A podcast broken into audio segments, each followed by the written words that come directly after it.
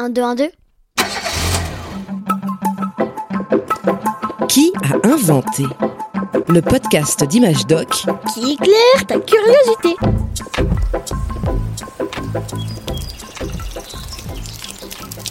Eh, salut Julien. Salut Martin.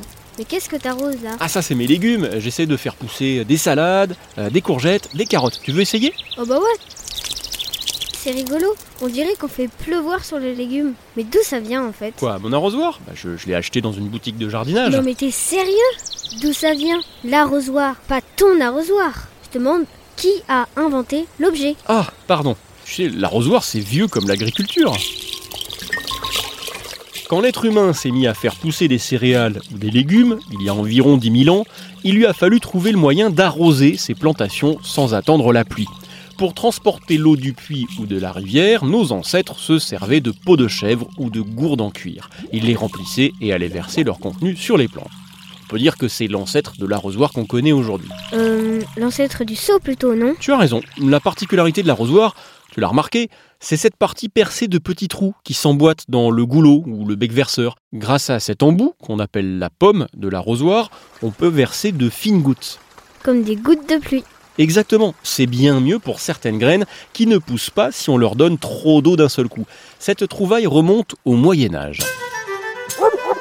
Clotaire Où diable cet enfant a bien pu ranger la chante-pleurs? Clotaire Clotaire J'ai besoin de la chante-pleurs pour arroser mes salades La chante-pleurs, dis donc c'est un joli nom, hein. C'est un récipient fabriqué en terre cuite. Imagine un vase en forme de poire, un réservoir arrondi, prolongé vers le haut par un long cou très fin. Le fond de ce vase est percé de petits trous. Ah Ma chante-pleurs La voilà Je la plonge dans le puits. Le pot de terre cuite se remplit d'eau en faisant des petites bulles et donc des petits bruits. On dit qu'il chante.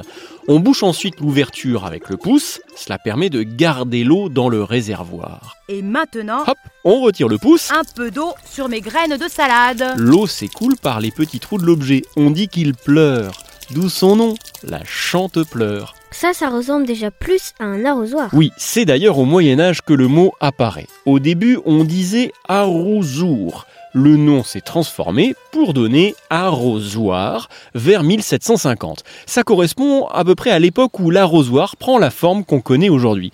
Un réservoir surmonté d'un arceau pour pouvoir le transporter facilement. Un goulot ou bec verseur et évidemment la fameuse pomme d'arrosoir percée de petits trous qui s'emboîtent dans le goulot.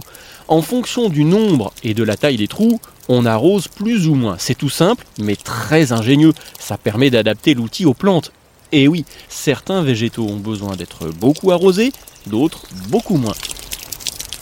Au fil du temps, on fabrique des arrosoirs de taille et de forme différentes. Les premiers étaient en cuivre, puis en zinc.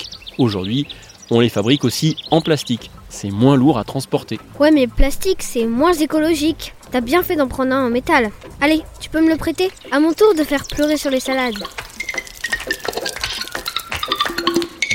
Au cours de l'histoire, l'arrosoir est devenu le meilleur ami des jardiniers, mais il n'a pas servi que dans les potagers.